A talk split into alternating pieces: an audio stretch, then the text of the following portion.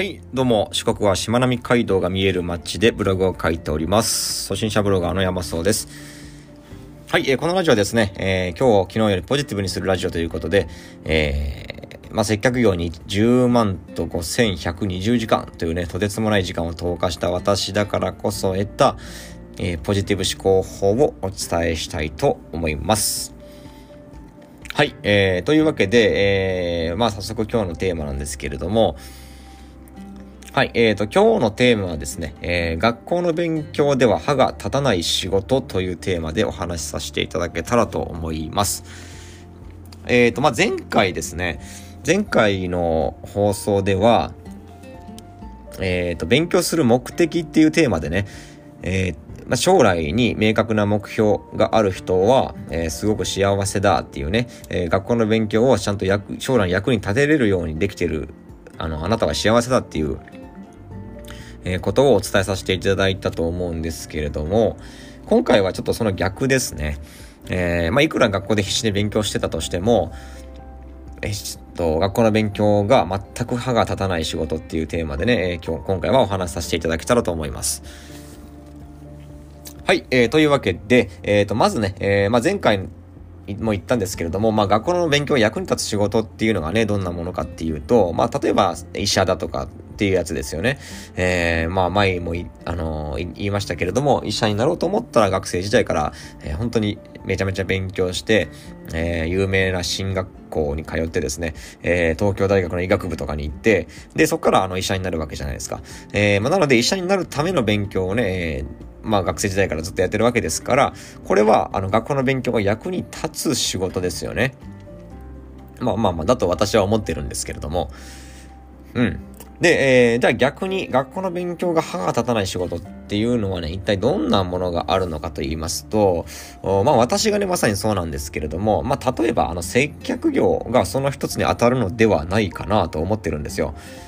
お客様への対応なんてね、学校では習ってないですよね。習った人います？多分いないと思うんですよ。で、しかもこのお客様と一口に言ってもですね、その中身はいろいろありまして、えー、いろんな人がいます、本当に。まあ男女はもちろんのことですよ。まあ年上であるとか、年下であるとか。あとは超ポジティブな人で、超ネガティブな人とかね。えー、すぐ怒る人とか、えー、穏やかな人とか。まあ、本当十人十色でございます。うん。で、えー、まあ、この人たちと接するにはね、えー、学校で習ったことなんて何の役にも立たないんですよ。ね、えー、国語とか数学、理科、社会とかね、えー、なんか役に立つもあります？多分ないと思いますよ。うん、で、えー、まあ、例えばなんですけどね、えっ、ー、と、良かれと思ってやったことがね、お客様の激鱗に触れて怒られちゃったりとか、